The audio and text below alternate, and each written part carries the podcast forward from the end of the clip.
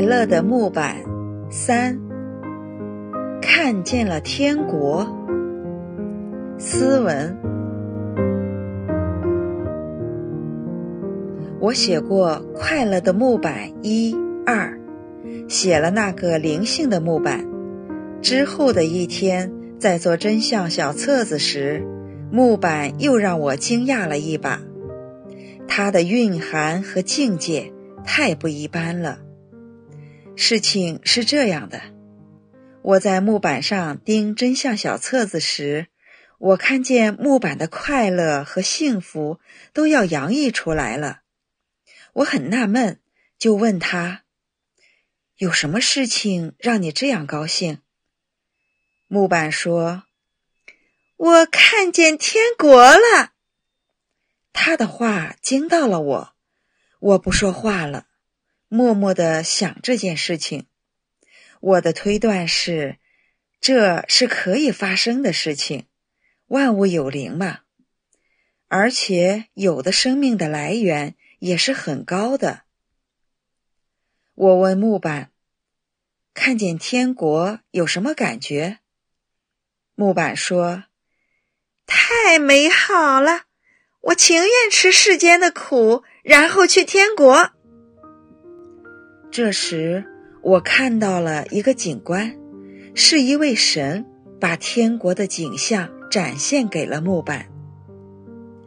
我看了看木板的大哥，我知道他也见到过天国，还不止一次。别看生命平凡和简单，境遇真是不一般。当我又一次看见木板时，他含蓄地冲我一乐，我问他：“又看见天国了？”木板说：“没有啊，一次的美好和震撼，就永久地留在心里了。默默的前行中，心中有美好，就不会感到孤独和寂寞了。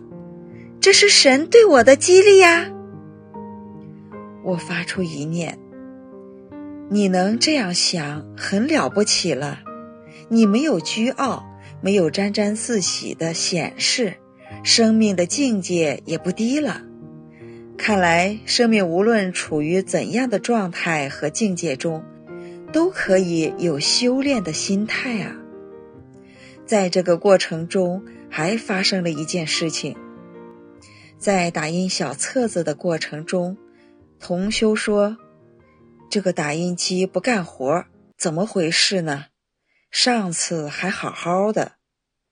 我过去看了看打印机，打印机对我说：“我肚子有些疼，嘶嘶啦啦的疼。”我很理解打印机，我知道那种疼的感觉，因为有一次我感到肚子疼时。我看见黑色的物质从肠子那儿剥离开了，我心里发出一念：我体系中的生命能帮助打印机的出去帮忙吧？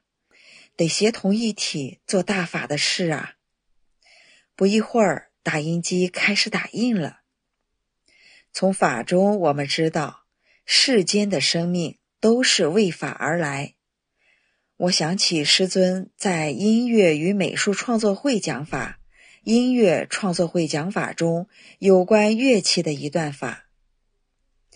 但是目前西方近代音乐体系，包括乐器，也不是白人神天国世界原有的，是遥远生命体系中的东西，只是传给了西方社会，也是为法而来的。我想，那个灵性的木板也可能是来自遥远体系的生命吧，代表着那一体系来与大法结缘，和大法弟子结缘。真假在天本是仙，为寻大法救众难，恳请身为此海无边，鱼何羡？心月打发上归船。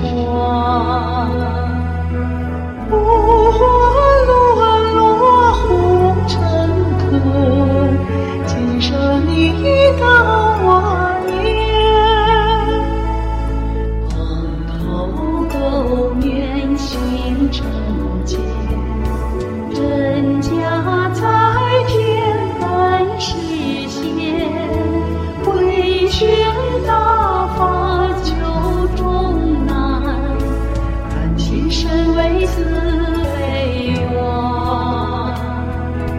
苦海无边，欲何闲？